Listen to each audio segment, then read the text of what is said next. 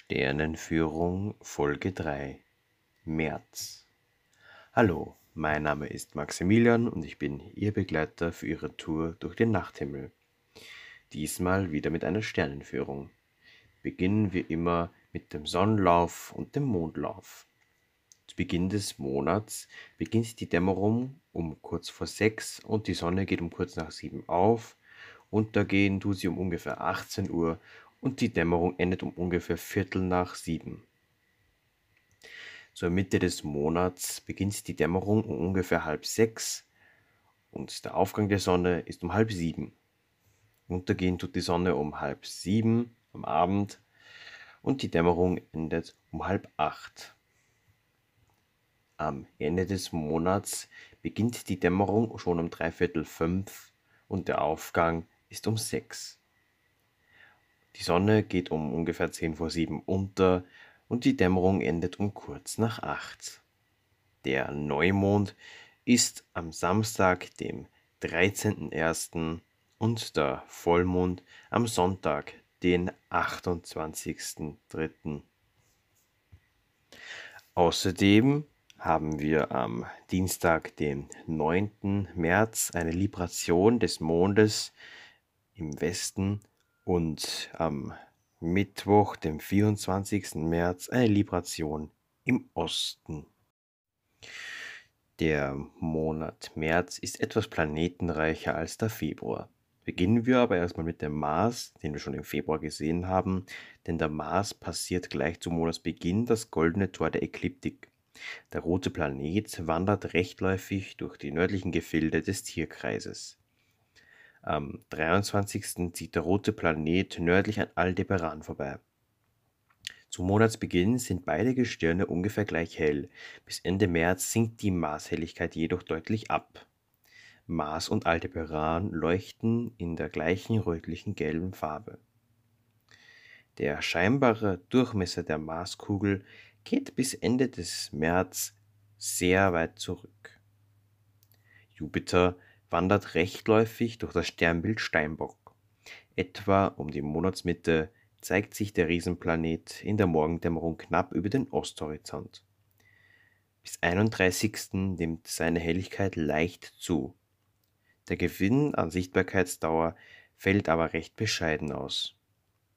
Saturn, rechtläufig im Steinbock, erscheint um die Monatsmitte allmählich am Morgenhimmel bis 31. verfrühen sich die Saturnaufgänge.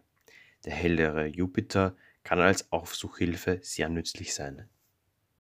Auch der März bietet wieder periodische Sternschnuppenströme wie die Virginiden. Die Virginiden sind während des ganzen Monats in der Zeit um Mitternacht zu beobachten. Ihr Ausstrahlungspunkt liegt in der Jungfrau. Die Häufigkeit der Virginiden ist aber nicht besonders groß, pro Stunde sind kaum mehr als fünf Meteore zu erwarten. Widmen wir uns nun dem Fixsternhimmel. Die Cassiopeia, das Himmelsweh, ist zum Nordwesthorizont herabgesunken, während hoch im Nordosten, fast schon im Zenit, der große Wagen hilft, den Polarstern zu finden. Die hellen und auffälligen Winterbilder ziehen noch die Blicke auf sich. Sie sind aber allesamt schon weit in die westliche Himmelshälfte gerückt. Der Himmelsjäger Orion neigt sich zum Westhorizont und ist kaum zu übersehen. Sirius funkelt noch im Südwesten. Ein wenig höher leuchtet Procyon, hellster Stern im Bild des kleinen Hundes. Im Westen ist noch das Winterdreieck zu sehen. Es setzt sich aus Betelgeuse im Orion, Sirius im großen Hund und Procyon im kleinen Hund zusammen. Bei uns ist der Begriff Winterdreieck wenig bekannt, in Nordamerika hingegen ist es jedem Sternenfreund geläufig. Zwischen großem und kleinem Hund ist das Einhorn beheimatet ein unauffälliges Sternbild, das nur bei sehr guten Sichtbedingungen zu erkennen ist. Der Stier strebt im Westen dem Untergang entgegen. Sein roter Augenstern Aldebaran steht schon recht tief. Mars passiert zum Monatsbeginn das goldene Tor der Ekliptik und zieht gegen Ende März an Aldebaran vorbei. Höher als der Stier sieht man die Zwillinge mit Castor und Pollux sowie den Fuhrmann mit der hellen gelblichen Kapella. Zur Standardbeobachtungszeit geht der Himmelsmeridian genau zwischen dem lichtschwachen Krebs und dem markanten Bild des Löwen hindurch. Im Krebs findet sich der offene Sternhaufen Krippe. Die Krippe heißt lateinisch Praesepe M44. Der Krebs ist die wohl unscheinbarste Figur des gesamten Zodiakus, also des Tierkreises. In unserer Zeit wandert die Sonne vom 20. Juli bis 10. August bereits am absteigenden Ast ihrer Bahn durch den Krebs. In den vergangenen Jahrhunderten lag einst der Sommerpunkt im Krebs. Noch heute spricht man deshalb vom Wendekreis des Krebses. Das mächtige Sternentrapez des Löwen steht kurz vor seinem Meridiandurchgang. Der Löwe ist das typische Frühlingssternbild schlechthin. Ein großes Sternentrapez markiert den Rumpf des königlichen Tieres. Ein kleines, aufgesetztes Trapez bildet den Kopf des Löwen.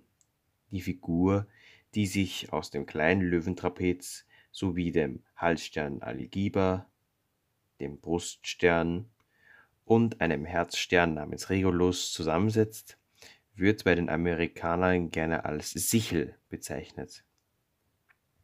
Im Südosten ist bereits die Jungfrau aufgegangen. Ihr Hauptstern, die bläuliche Spica, ist noch horizontnah, dass man ihn kaum erkennen kann. Tief im Osten leuchtet auffällig ein heller orange-rötlicher Stern, nämlich Arctur im Bild des Rinderhirten. Damit ist im Südosten das komplette Frühlingsdreieck vertreten.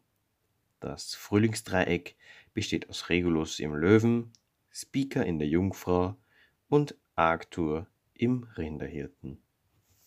Wieder mit der Sternenführung für den Monat März.